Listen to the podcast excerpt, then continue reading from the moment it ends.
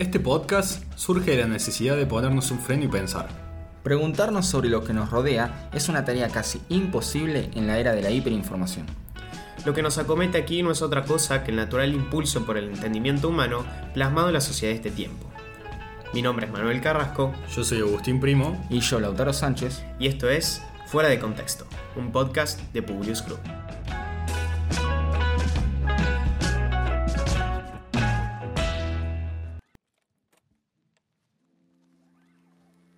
Buenas noches para todos, estamos en un nuevo episodio de Fuera de Contexto después de dos semanitas de receso. Y volvió la fase 1 y como a todos nosotros también nos afecta. me encuentro solo, el equipo está aislado, así que les mando un gran saludo para transitar, ojalá que solo 9 días de fase 1 de vuelta. La verdad que esta situación es sin duda el impedimento más grande que a nuestra generación le ha tocado vivir. Pero ¿qué nos depara el mañana? Hoy voy a tratar de hablar sobre el futuro, la incertidumbre más grande que nos rodea a todos nuestros pensamientos. No voy a ahondar en tecnicismos y no es mi fin hablarles de la complicada ciencia del tiempo ni de la numerosa filosofía que ahonda en el tópico de la posterioridad. Hoy hablo a mi generación, a quienes creo haberle dirigido casi todos mis trabajos. Los nacidos entre 1995 y 2007 representan a día de hoy el 25% de la población mundial un cuarto de la población. Cuesta dimensionarlo.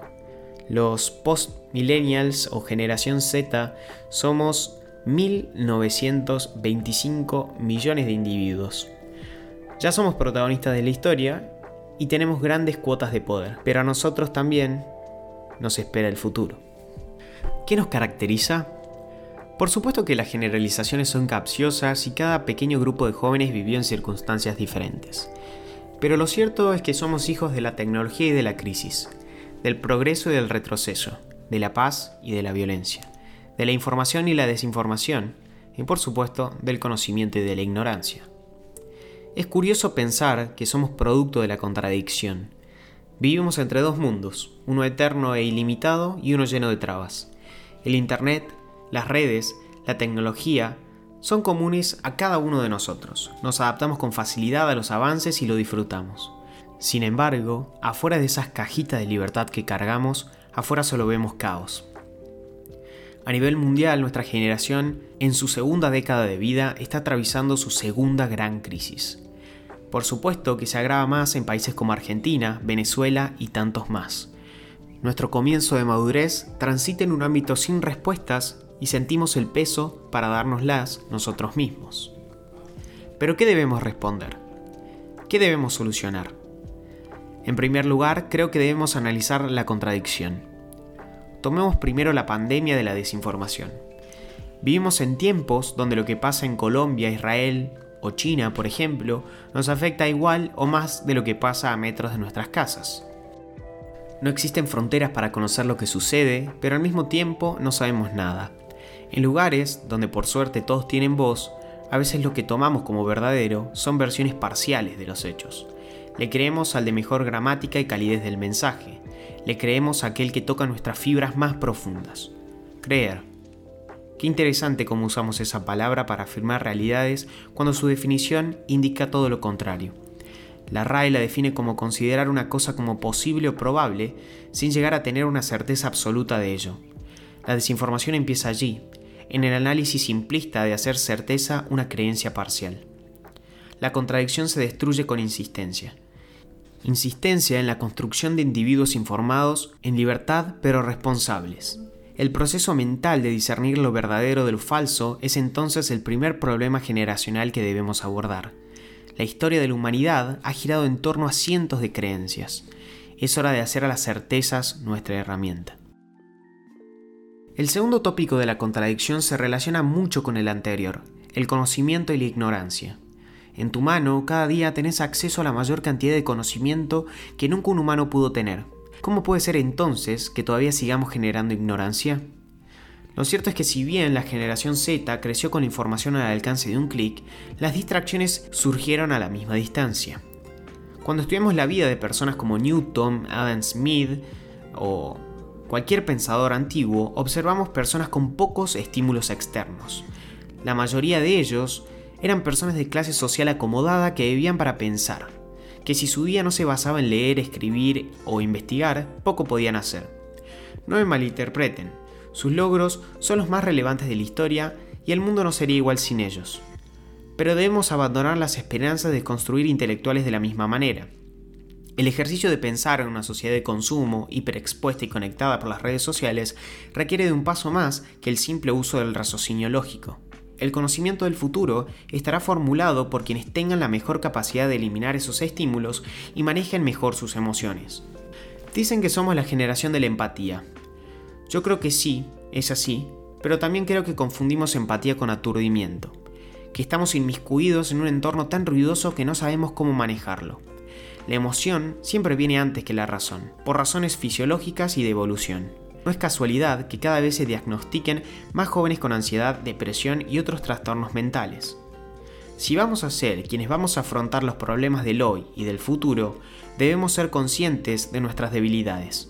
Ayudarte a vos mismo y ayudar a los demás para poder eliminar lo que nos destruye. Volvemos a la empatía. Soy optimista, con la información correcta y con un buen manejo de las emociones, podemos empezar a cambiarlo todo. El tercer tópico es oscuro y muchos se agarran de eso para desconfiar del porvenir.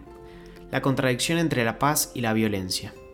9 de cada 10 jóvenes menores a 25 años están en contra de cualquier conflicto bélico.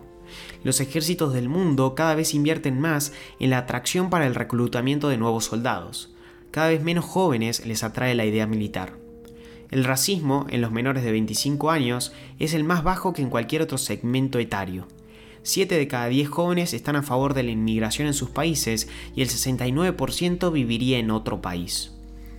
El mayor número de mujeres líderes está presente en esta franja y en los casos de violencia de género son los menores de 25 quienes menos casos efectúan.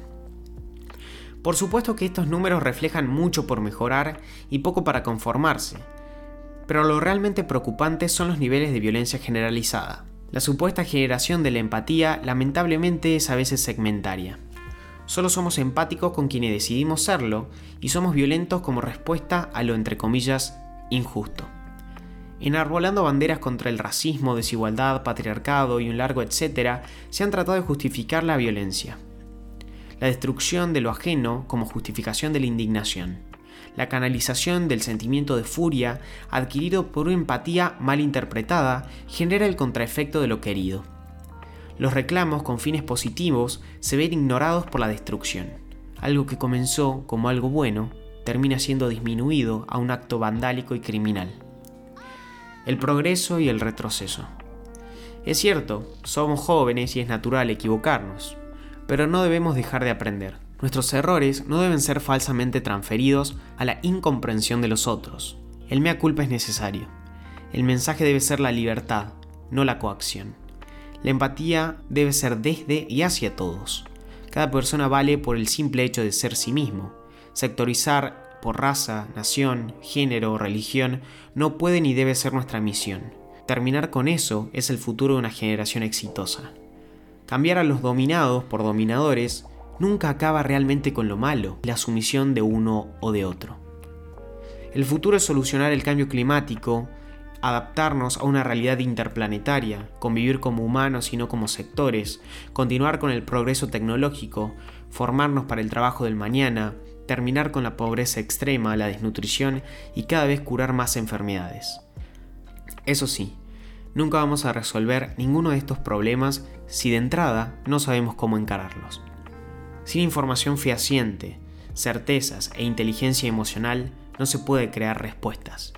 Y en un futuro lleno de interrogantes debemos estar preparados para abordarlos de la mejor manera. Espero que les haya gustado el capítulo de hoy y los esperamos la próxima semana en un nuevo episodio de Fuera de Contexto. Que tengan buena semana y que la pandemia no los afecte tanto. Hasta la próxima.